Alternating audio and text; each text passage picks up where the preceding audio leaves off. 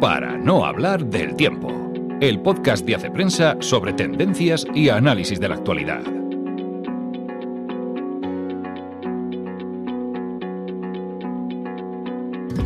Hola amigos, una semana más nos encontramos en el podcast de Hace Prensa. Soy Ana Sánchez de la Nieta y hoy vamos a hablar de por qué lo WOC va a tocar techo. Nos lo ha explicado Juan Meseguer en uno de los artículos más leídos de la semana. Vamos a hablar de la polémica de Twitter, que ha tenido un gran protagonismo estos días, y vamos a hablar de Luis Landero, que acaba de ganar el Premio Nacional de las Letras Españolas. Y en las pistas culturales, entre otras cosas, tenemos una novela, El censor de Shakespeare, un thriller español, Asbestas, y mm, vamos a hablar de Nola Holmes, que se estrena hoy en Netflix. Empezamos.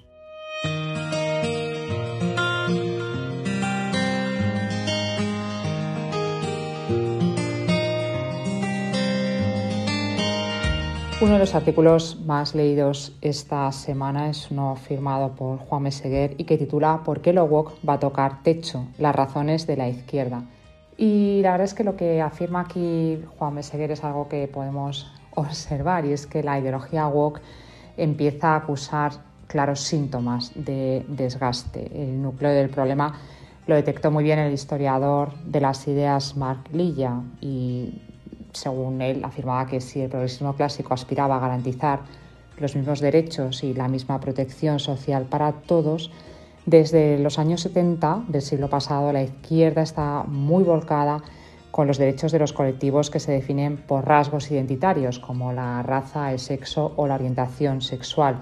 Eh, a su juicio, al, juicio de Mark Lilla, este enfoque era necesario para promover la inclusión de los discriminados, pero tanto énfasis en la diferencia ha terminado por erosionar el marco político común y por polarizar la sociedad, entre otras cosas porque ha impedido un sano debate sobre una de las herramientas que consideran más eficaces los defensores de las políticas identitarias y es la discriminación positiva. Como hay colectivos que históricamente han sido marginados y discriminados, hay que protegerlos de una manera especial a través de leyes, cuotas o compensaciones, aunque esas medidas perjudiquen a otros.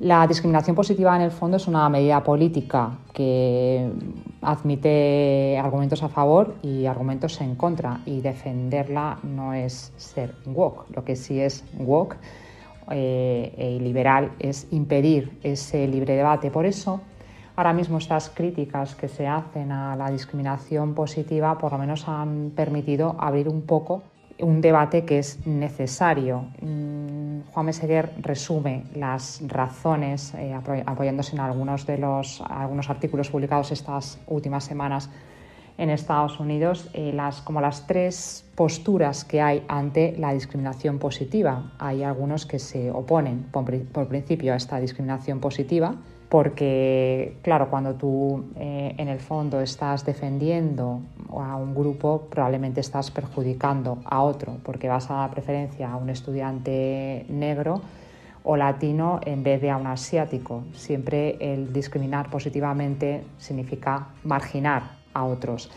Hay quienes simpatizan con la justificación inicial de la discriminación positiva, pero piensan que después de unos años de leyes y de medidas eh, favorables a esta discriminación positiva, a estas cuotas, resultan innecesarias ya estas leyes o estas cuotas. Y hay un dato que la verdad es que me ha parecido muy interesante y es que el 71% de los negros latinos y nativos americanos que estudian en Harvard vienen de hogares que superan la media nacional de ingresos y que cuentan con un buen nivel educativo. Es decir, esta discriminación positiva no puede ser o no tiene mucho sentido eh, mantenerla durante, durante los años.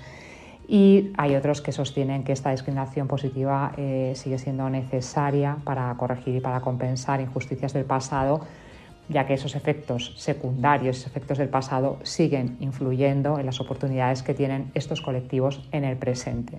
Bueno, como se ve, es un, es un debate, pero la buena noticia es que abrir ese debate, el plantearse si estas medidas mm, son o no mm, positivas, son o no racionales, son o no justas, hace que, esa cierta cerrazón de la ideología woke pues se resquebraje y que ganemos mucho todos en el debate de las ideas y en la libertad de expresión.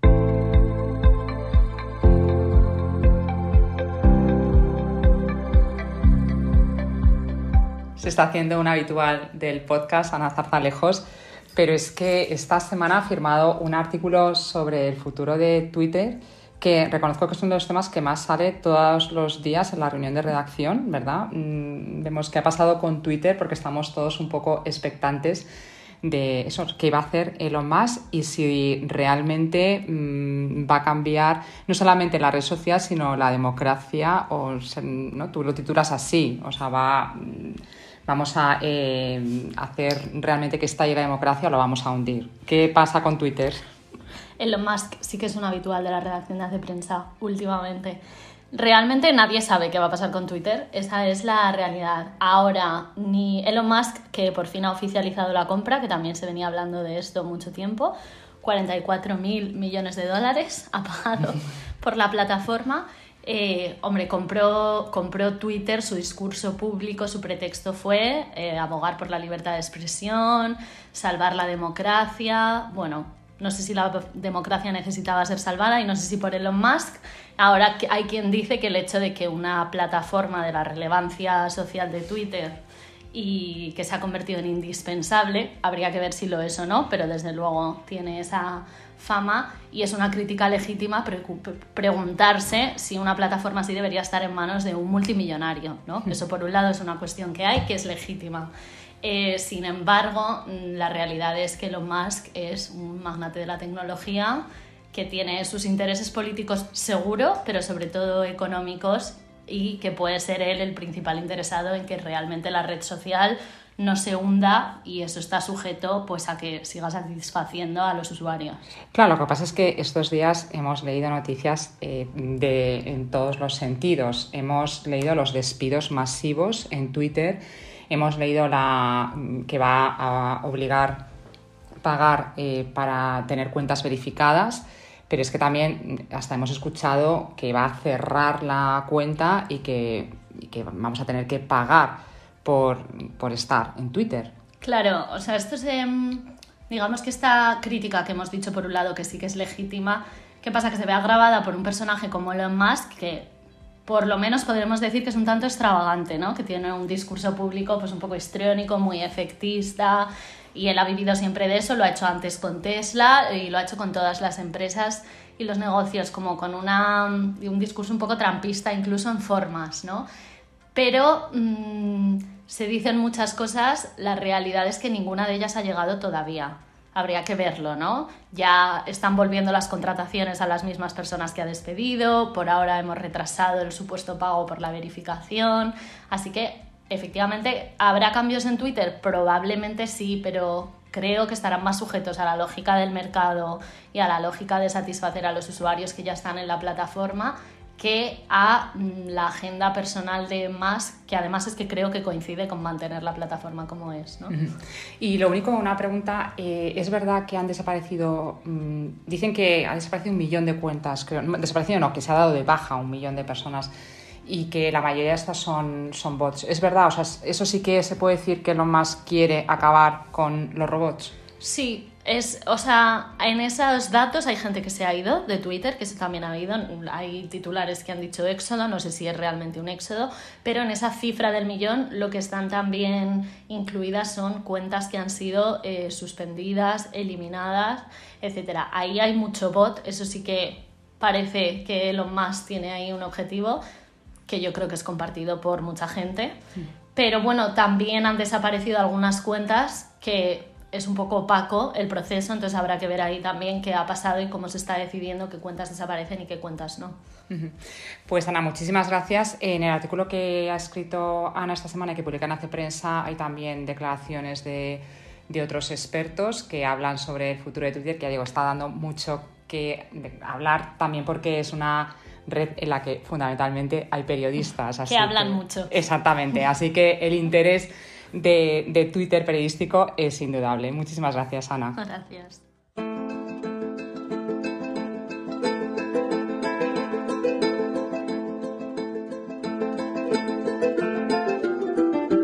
Alfonso Torrecilla, nuestro crítico literario, escribe esta semana sobre Luis Landero, porque el escritor acaba de obtener el Premio Nacional de las Letras Españolas 2022. Luis Landero se dio a conocer en 1989 con Juegos de la Edad Tardía y fue un magnífico debut porque obtuvo por la novela el Premio Nacional de Literatura y el Premio de la Crítica. La biografía y la literatura de Luis Landero están muy unidas porque muchas novelas arrancan de episodios mm, biográficos y tiene también varios libros centrados en su experiencia vital, una experiencia vital muy rica, porque Luis Landero nació en Badajoz, pero a los ocho años se traslada a Madrid, trabaja en una tienda de ultramarinos, trabaja en un taller mecánico, en una empresa lechera y trabaja incluso como guitarrista flamenco y algunas de sus experiencias las cuenta en sus novelas. Compaginó su trabajo con los estudios nocturnos, es licenciado en Filología Hispánica y ha sido profesor en la Universidad Complutense, en la Escuela de Arte Dramático de Madrid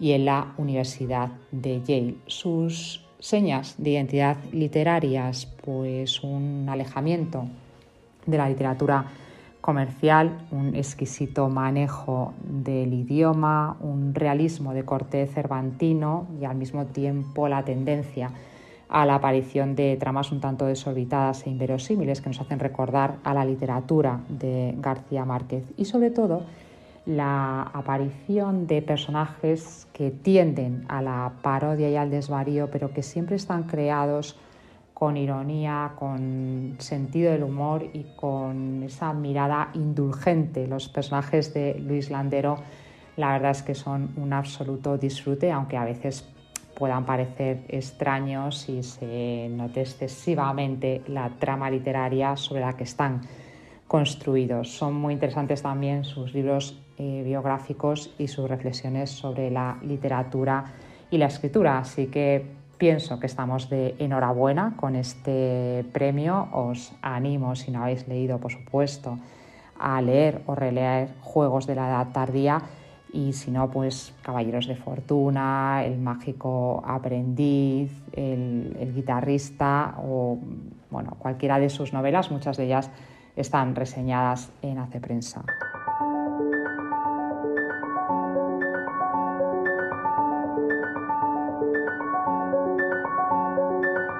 Pistas culturales para el fin de semana.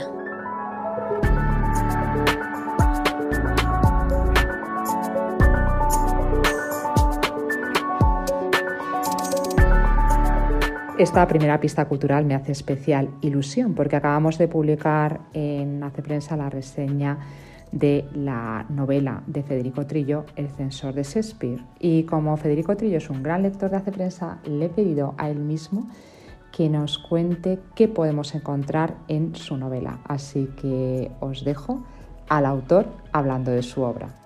En mi novela he tratado de contrastar a través de la vida de Shakespeare y de su amigo, el censor de la Inquisición, Sankey, los dos mundos en los que ambos se desarrollan, la Inglaterra anglicana e isabelina y la España católica filipina y tridentina.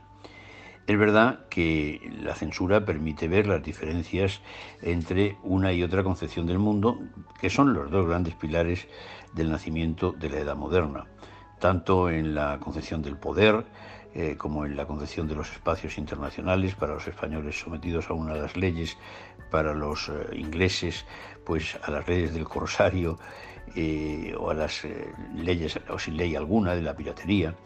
Eh, las dos visiones distintas llevan a una visión distinta del teatro, de la música, por un lado eh, polifónica, por otra gregoriana, eh, de la propia visión de la vida en la pintura. Son, insisto, como los dos coznes de la, misma, de la misma puerta entre el siglo XVI finales y el siglo XVII. Por un lado, esa Inglaterra que empieza a ascender al poderío mundial y por el otro la España decadente que va cayendo a principios del siglo XVII. Al tiempo es una introducción a las obras completas de Shakespeare que si no se ha hecho, pues es bueno que se tenga primero porque es pues un soberbio autor y segundo porque ahí están resumidas la mayoría de sus características y de sus obras, por tanto también en ese sentido es, yo creo que es muy atractiva. Y eso lo he hecho eh, encarnando a unos personajes que vienen a significar un poco los símbolos de entonces. Se desarrolla tanto en Inglaterra como en la capital del imperio, eh, en Valladolid, que es donde el censor, en, una, en un seminario fundado por Felipe II, para ingleses en Valladolid, una vez ya muerto Shakespeare, le toca censurar sus obras.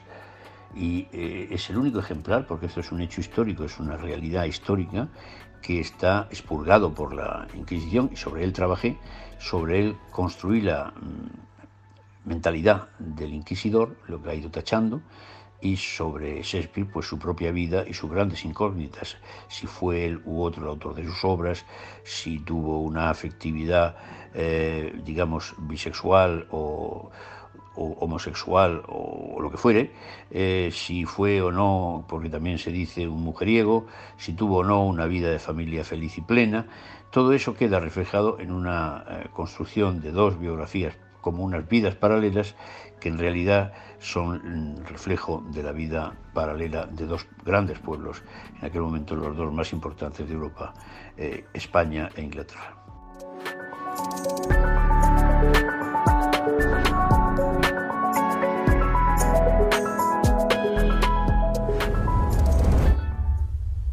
¿Tú por qué no firmaste?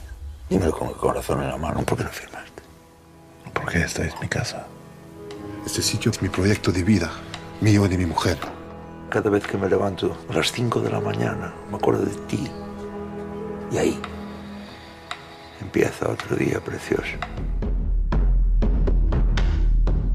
Esta semana se estrena la última película de Rodrigo Sorogoyen, que es un gran autor español, un gran cineasta español que nos ha dejado películas tan interesantes como El Reino, que Dios nos perdone, o Stockholm, que fue su, su debut.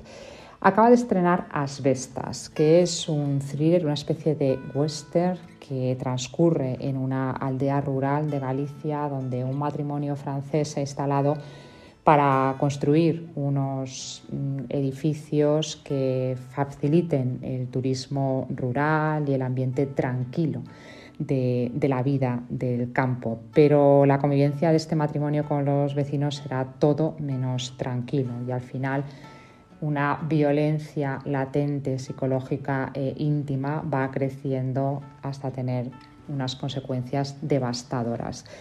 Es un thriller, ya decía, lo decía al principio, no es apto para todos los estómagos. Yo tengo que reconocer que es una película que me ha costado mucho terminar de ver.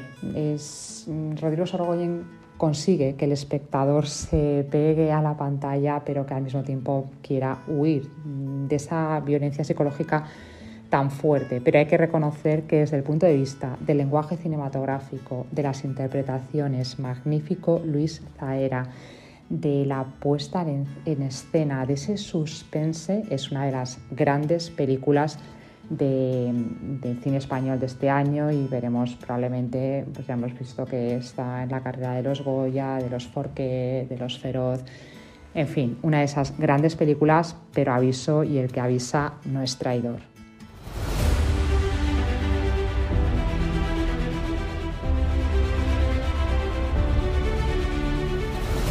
Todo lo contrario es lo que ocurre con la propuesta de Netflix, el gran estreno de Netflix. Hoy se estrena Enola Holmes 2, después del éxito de las aventuras de la hermana pequeña de Sherlock Holmes. Mm, sigue la saga y probablemente tenga más episodios porque la es que han conseguido una fórmula muy eficaz, cine de acción y aventuras para toda la familia. Lo que cuenta la película es mm, cómo Enola Holmes quiere consolidarse como detective, montar su propia agencia de detectives, pero ve que no va a ser nada fácil. Primero porque está bajo la sombra de Sherlock Holmes y porque siendo mujer en aquella época no es nada fácil liderar una agencia de detectives. Pero a pesar de todo, Enola Holmes va a tratar de ponerlo en marcha. Y es, ya digo, una película muy divertida, muy ágil, llena de aventuras, llena de unos gags absolutamente hilarantes.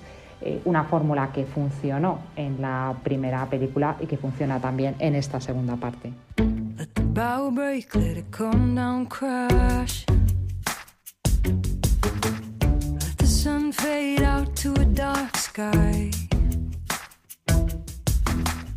Can't say I'd.